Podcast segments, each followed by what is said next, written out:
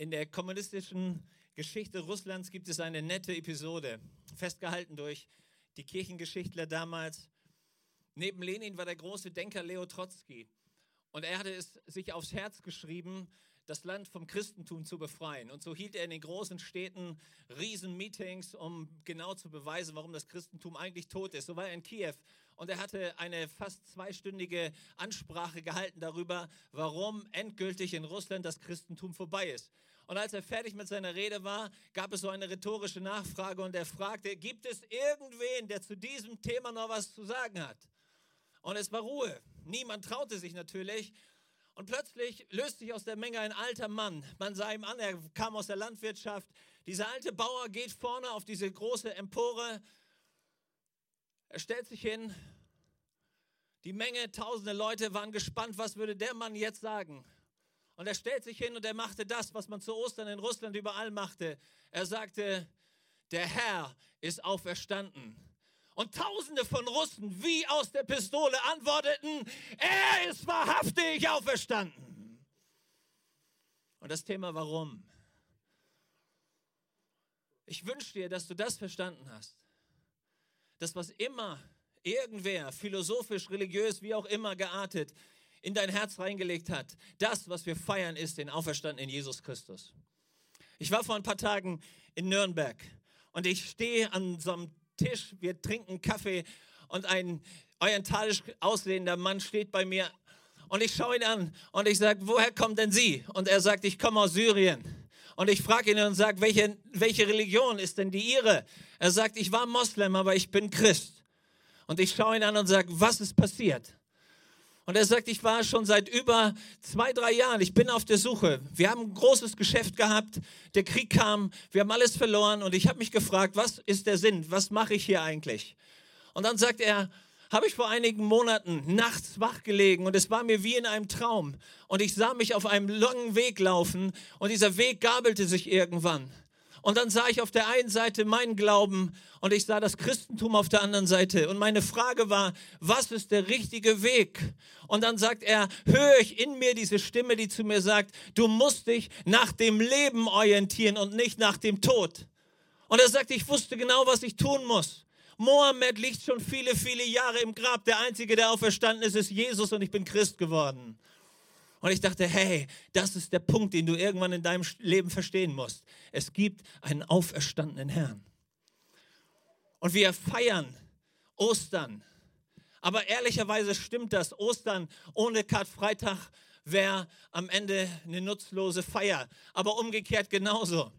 Karfreitag ohne Ostern ist genauso eine nutzlose Feier. Karfreitag war der Moment, wo die Hölle dachte, sie hat gewonnen. Und ich habe oft über diese Karfreitag-Momente in meinem eigenen Leben nachgedacht und du kennst sie auch aus deinem Leben. Karfreitag, das ist immer das Signal, dass nichts mehr vorwärts geht, dass eigentlich die Katastrophe gewonnen hat, dass eigentlich die Not gewonnen hat, dass eigentlich die Krankheit gewonnen hat. Und so war das zur Zeit von Jesus auch. Petrus hat kein Pfifferling mehr auf Jesus gegeben. Und ihm war klar, lieber verrate ich ihn und rette meine eigene Haut, als dass ich zu diesem am Kreuz hängenden Jesus halte. Aber glücklicherweise war das nur Freitag. Und wir alle kennen die Geschichte. Sonntag kommt. Als Judas mit 30 Silberlingen Jesus verraten hat, weil er dachte, das ist der bessere Deal, war es ehrlicherweise nur Freitag. Und wir wissen, Sonntag kommt. Als Pilatus, der römische Gouverneur, dachte, er kann irgendwie seine Hände in Unschuld waschen, nachdem er Jesus an die Kreuzigung übergeben hatte, dachten alle, jetzt ist fertig. Aber wir kennen die Geschichte, das war bloß Freitag. Sonntag kommt. Als die Hölle dachte, nachdem sie Jesus ans Kreuz genagelt haben, jetzt haben wir ihn da, wo er hingehört. Leute, da war das erst Freitag. Und was wissen wir? Sonntag kommt. Und als Jesus ausgerufen hat, Vater, mein Gott, mein Gott, warum hast du mich verlassen? Da dachten alle, jetzt ist er fertig. Jetzt hat er sogar das Wichtigste verloren. Aber was ist die Wahrheit? Es war nur Freitag. Sonntag kommt.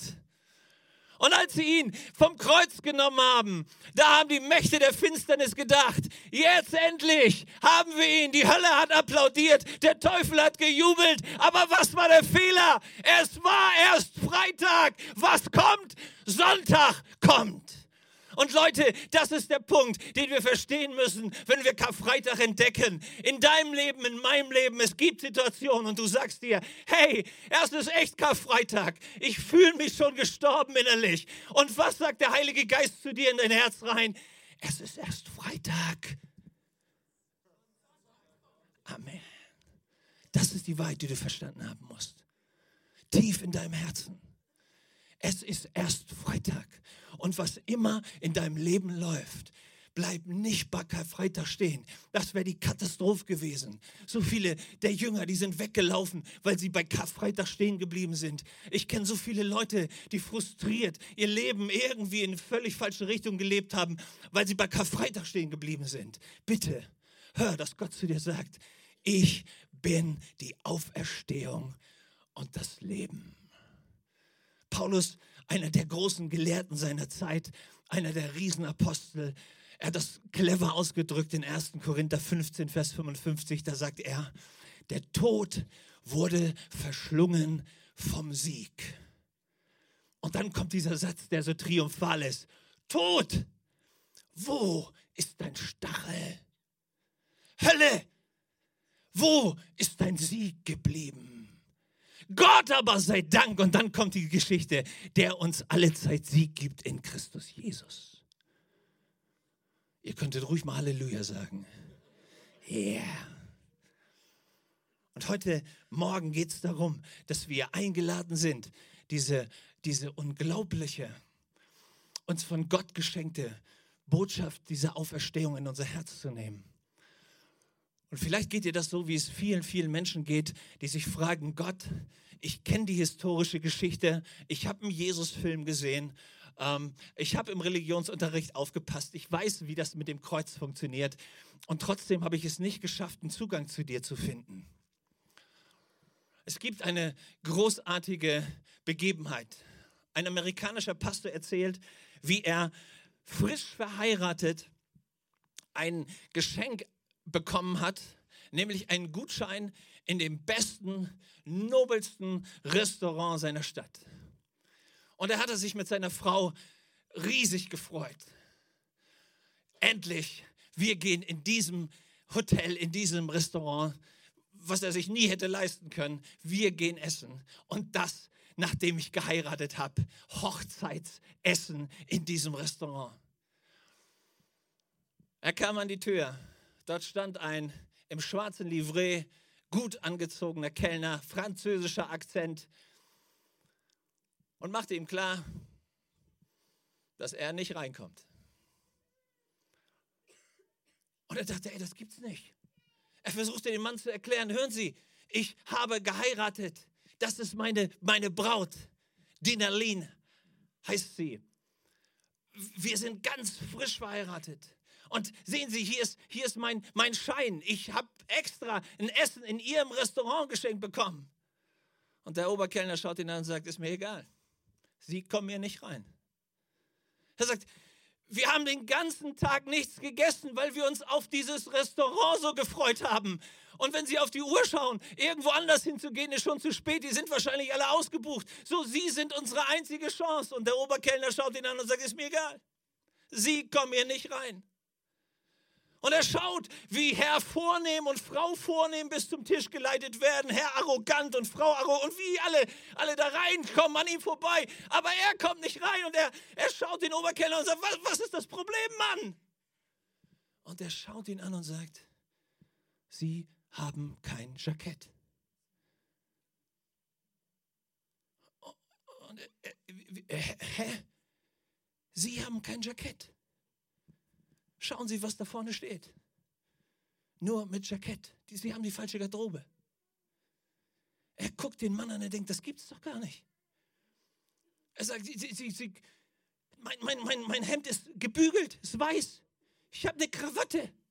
Er sagt, ist mir egal, Sie haben kein Jackett. Und hier kommt nur einer rein mit Jackett. Das ist die Regel dieses Hauses. Und da machen wir wegen Ihnen keine Ausnahme.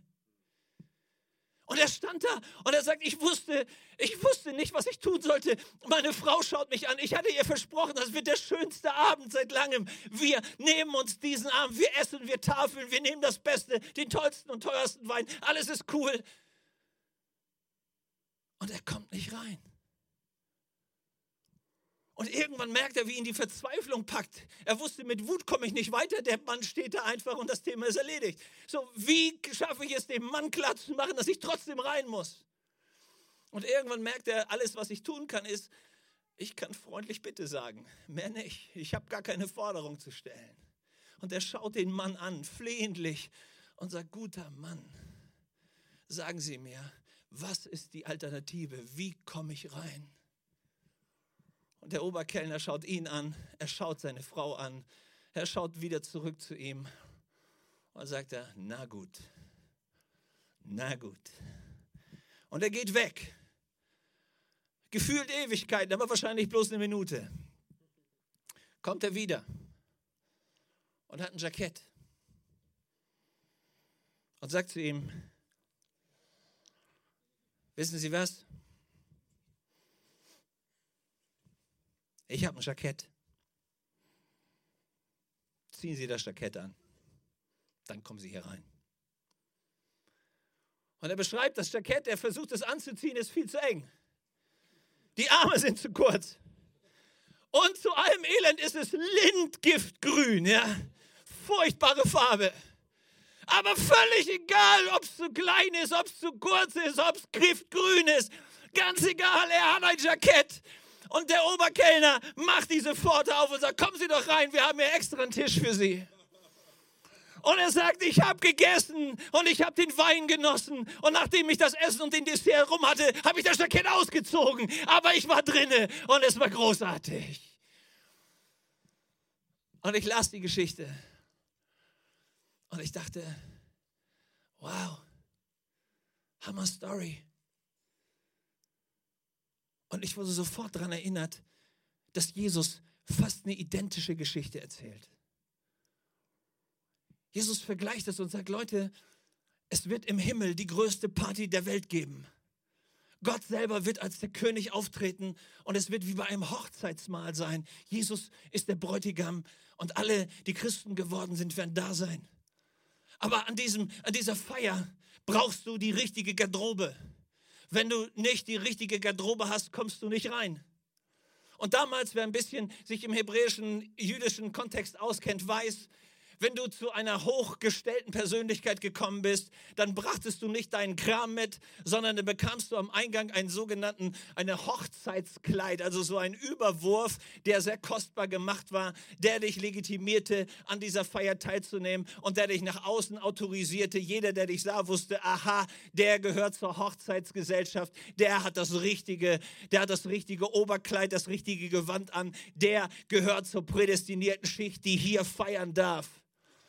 Und Jesus erzählt in Matthäus 22, der König geht durch diese geladenen Reihen und findet plötzlich jemanden, der ohne so ein Hochzeitsgewand, ohne so einen Hochzeitsanzug erscheint. Und er sagt, hey Freund, wie bist du denn hier reingekommen? Der Mann sagt nichts.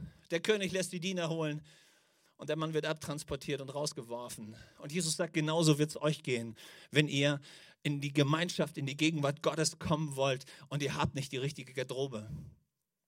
Es ist ein Bild, es ist ein Symbol. Die Frage ist, wie kommst du an diese Garderobe dran, die dich legitimiert, in der Gegenwart Gottes zu sitzen? Und der Punkt, der uns ganz, ganz schnell klar wird, wenn wir unser Leben reflektieren, ist, dass wir entdecken, mit unserer, mit unserem Maßstab kommen wir an den Maßstab des Himmels nicht ran. Wenn du an der Hochzeitsfeier, wenn du an dem, an, der, an dem größten, an der größten Feier, die es je geben wird, mit Gott in der Gemeinschaft dran teilnehmen willst, musst du den Standard Gottes halten. Es reicht nicht zu sagen, ich bin besser als die böse Nachbarin. Du kannst auch sagen, hey, und, und, und besser als Adolf Hitler war ich auch. Ja, ja, mach ja sein. Du musst das, musst das nur tief genug stapeln, dann siehst du immer irgendwie besser aus. aber gegen, aber gegen Mutter Teresa siehst du schon schlecht aus. Oder wer von euch kann sagen, dass er mindestens 20, 30.000 Leute gerettet, gepflegt, durchgebracht hat? Da merken wir schon, da ist der Maßstab schon schwierig, stimmt's? Und wenn du sagst, ähm, Billy Graham ist der Maßstab, wer von euch kann sagen, dass er ein paar Millionen Leute zu Jesus geführt hat? Dann merken wir schon, äh, je nachdem, mit dem, wem du dich vergleichst, stimmt, siehst du relativ gut oder relativ schlecht aus. Was war? Gegen Angela Merkel sehe ich auch gut aus. Aber bei George Clooney wird schon wieder schwierig. So, die Frage ist, was ist dein Vergleichsmaßstab? Ja? Und der Punkt ist, nicht du und nicht du und nicht du und nicht irgendwer ist der Vergleichsmaßstab, sondern Gott ist der Vergleichsmaßstab. Und dann merken wir gegen Gottes Heiligkeit, gegen Gottes Gerechtigkeit, gegen Gottes Vollkommenheit, gegen Gottes Schönheit, gegen Gottes Liebe, da sehen wir alle ziemlich schlecht aus. Da merken wir, selbst wenn ich mir einbilde, ich bin ein bisschen besser als du, habe ich schon ein Problem mit meinem Stolz. Die Frage ist, wie kriegst du die Garderobe, die du brauchst? Und in der Bibel wird über die Kleidung von Jesus relativ wenig geredet. Aber es gibt eine Szene bei der Kreuzigung in Johannes 19, die ist aufschlussreich. Da heißt es, als aber die Soldaten Jesus gekreuzigt hatten, nahmen sie seine Kleider und machten vier Teile draus, für jeden Soldaten ein Teil, dazu auch das Obergewand. Das war ungenäht und von oben an in einem Stück gewebt. Da sprachen sie zueinander, lasst uns das nicht zerteilen, sondern darum würfeln, wem es gehören soll. Das war ganz offensichtlich der wertvollste Teil der Kleidung von Jesus, das Obergewand, in einem Stück gewebt.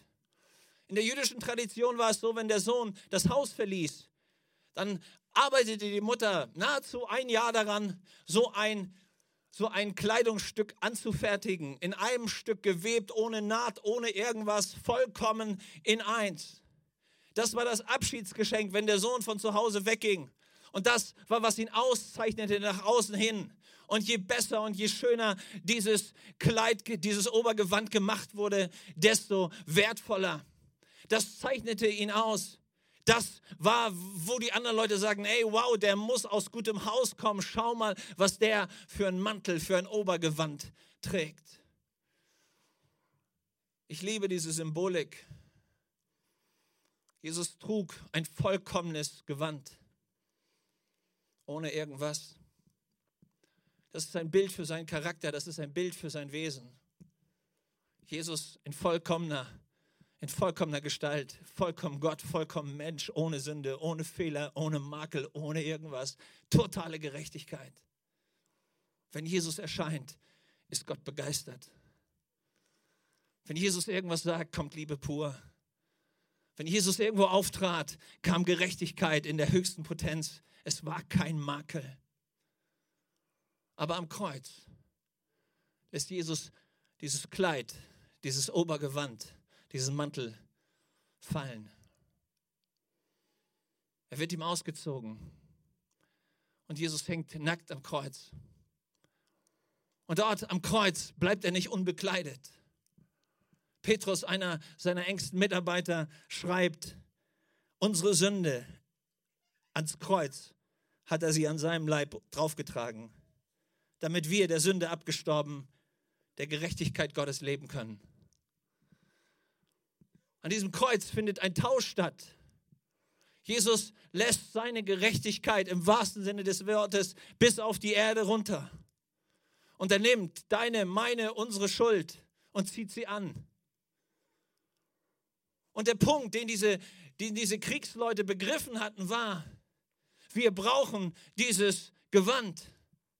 Und das, was du und ich irgendwann im Leben verstehen müssen, ist, wir können mit unserer eigenen Selbstgerechtigkeit, mit unserem Stolz, mit unserer Religiosität, was immer du vorzuweisen hast, wir werden den Standard des Maßes Gottes nie erreichen. Wir werden nie gut genug sein, um einen Platz im Himmel zu bekommen sondern was wir irgendwann realisieren müssen ist, es muss diesen Tausch geben, wo wir dieses Kleid der Gerechtigkeit anziehen, das Jesus losgelassen hat am Kreuz und wir bringen ihm unsere Sünde. Und wenn wir diesen Tausch irgendwie hinbringen, dann wird uns die Gerechtigkeit Jesu Christi gut geschrieben und du hast die richtige Garderobe, um am Ende diesen Platz im Himmel zu bekommen.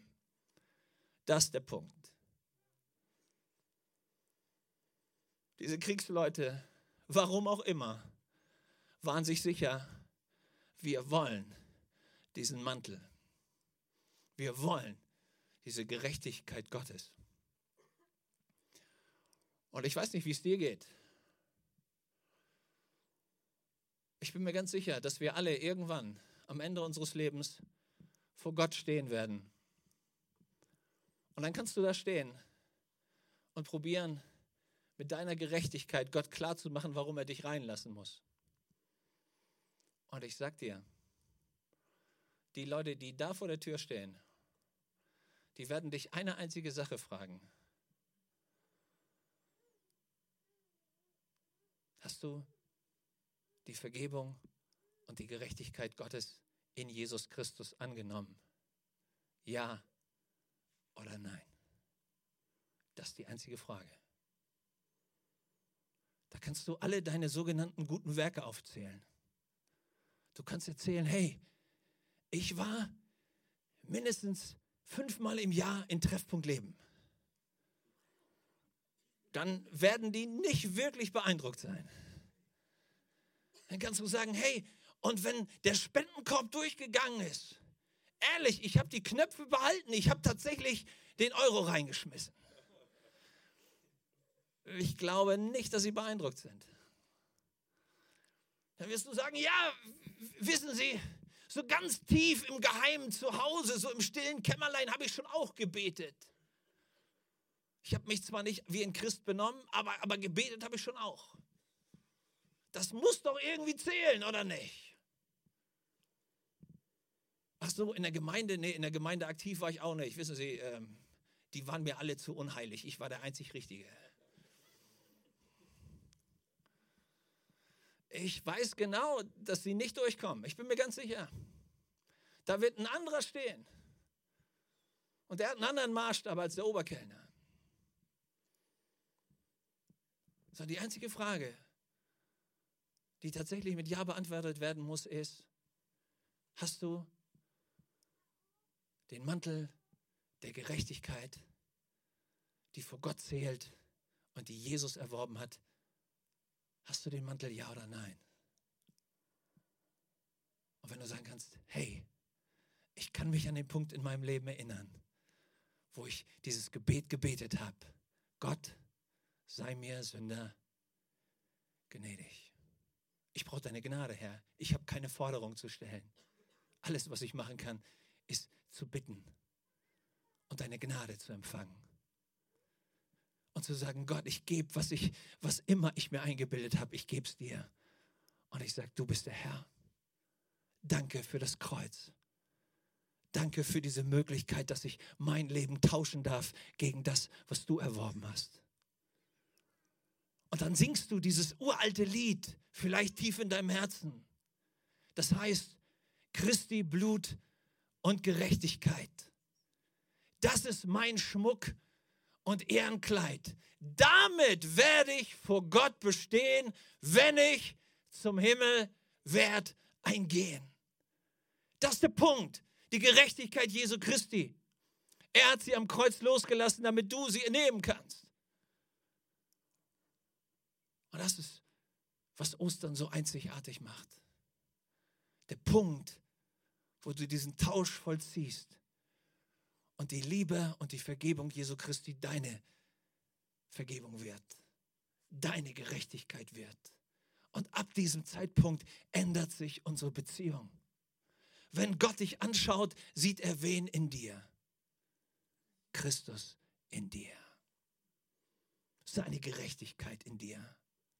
Und wenn du betest, spürst du, du hast nicht Zugang zu Gott, weil du so ein toller Kerl bist, sondern weil Gott in dir das Geschenk der Vergebung seines Sohnes sieht. Das ist der Punkt. Und was mich beeindruckt ist, Jesus hat nicht das Jackett von irgendwem geholt, sondern er war bereit, sein eigenes Leben auszuziehen und dir anzuziehen, damit du teilhaben kannst an der größten Feier, die stattfinden wird.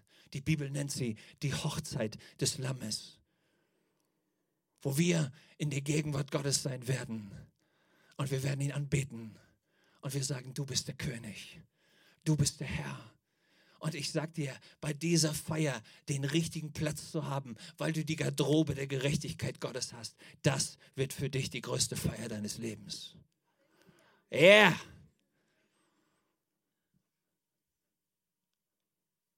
Wir werden Jesus sehen, den König aller Könige. Er war am Kreuz wie ein Verbrecher, aber er ist aufgestanden in Herrlichkeit. Und die Bibel sagt, vor ihm werden sich beugen alle Knie im Himmel, auf der Erde, unter der Erde. Und sie werden alle bekennen, Jesus ist Herr. Und es ist so großartig, wenn du das schon jetzt kannst. Und ich möchte dich einladen, dir diesen kurzen Trailer anzugucken und dann kommt Katrin und dann, wenn du es noch nicht gemacht hast, sag Jesus, komm in mein Leben. Bete dieses Gebet, sei mir Sünder gnädig. Aber wenn du das gebetet hast, dann freu dich über dieses Geschenk, an, diesem, an dieser Tafel des Königs einen Platz bekommen zu haben.